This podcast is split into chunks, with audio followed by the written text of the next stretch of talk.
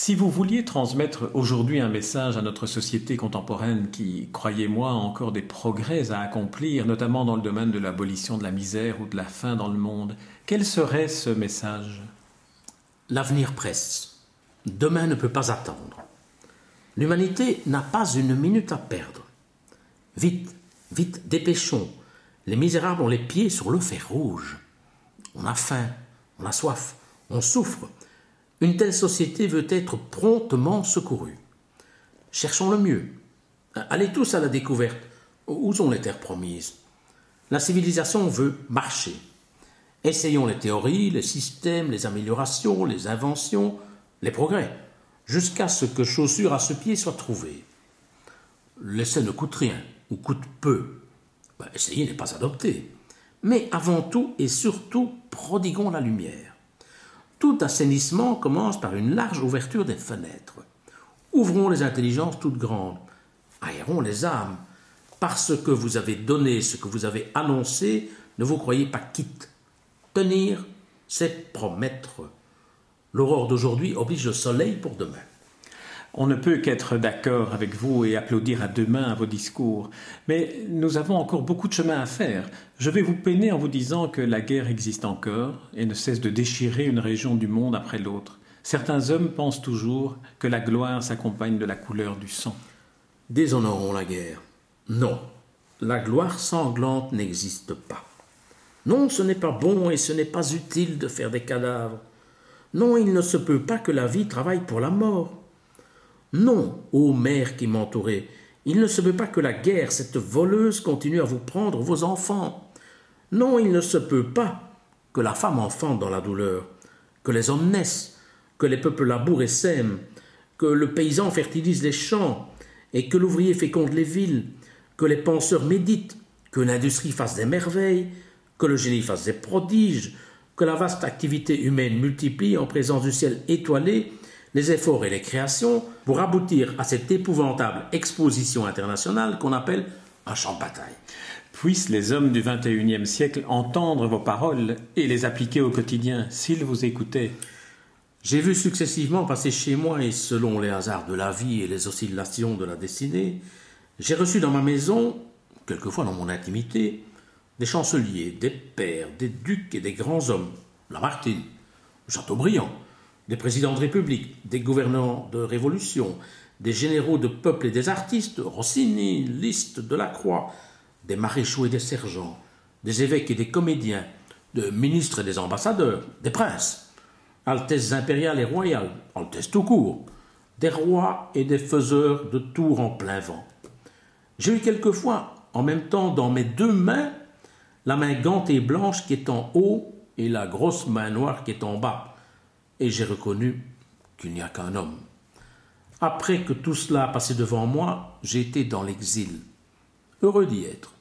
Et je dis que l'humanité a un synonyme, égalité, et qu'il n'y a sous le ciel qu'une chose devant laquelle on doit s'incliner, le génie, et qu'une chose devant laquelle on doit s'agenouiller, la bonté. Victor Hugo, notre conversation touche à sa fin. Je vous en remercie. Je vais vous laisser rejoindre les vôtres, ceux que vous aimez et qui vous attendent pour l'éternité.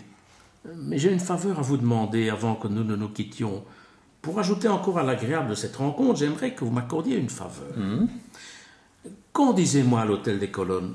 Je voudrais revoir ma chambre et m'accouder au balcon du premier étage comme à l'époque des Misérables. Je ne peux pas vous y conduire. Oh, pourquoi donc? Ce n'est pourtant pas bien loin. Je ne peux pas, même si je le voulais. Je vais vous faire de la peine. L'hôtel des colonnes, il n'existe plus. Il n'existe plus?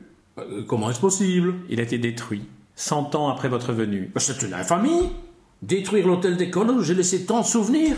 Qui a osé faire cela? Je comprends votre indignation, mais l'évolution de notre société est si rapide qu'il a fallu aménager l'endroit pour agrandir la route. Et, et il ne reste rien? Si, le balcon, le balcon où vous vous accoudiez, il été scellé à l'arrière du quartier général de Napoléon, là où l'empereur a passé la nuit du 17 au 18 juin 1815.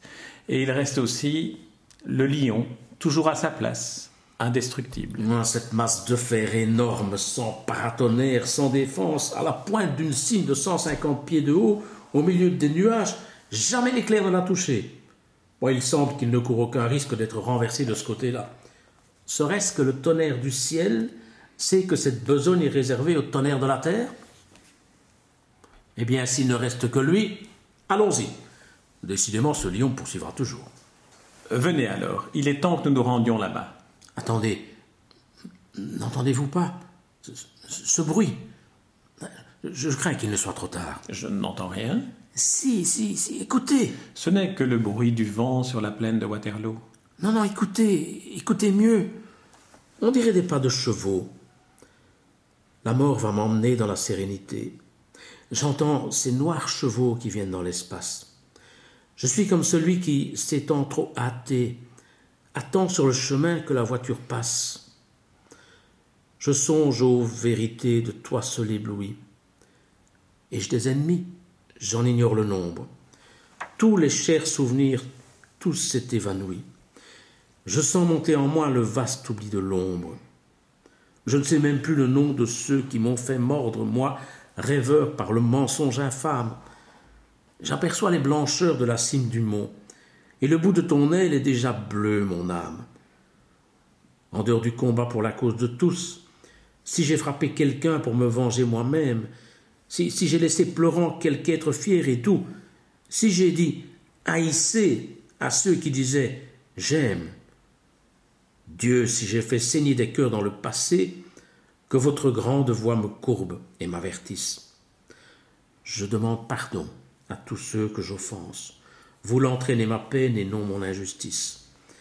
Je marche à travers l'ombre et les torts expiés, dans la vie, aujourd'hui sans fleurs et jadis verte, morne plaine où déjà s'allongent à mes pieds les immenses rayons de la tombe entr'ouverte. Je vais fermer l'œil terrestre, définitivement cette fois, mais l'œil spirituel reste ouvert, plus grand que jamais.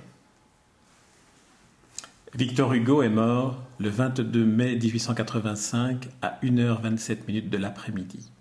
Son testament était ainsi libellé je donne cinquante-cinq mille francs aux pauvres.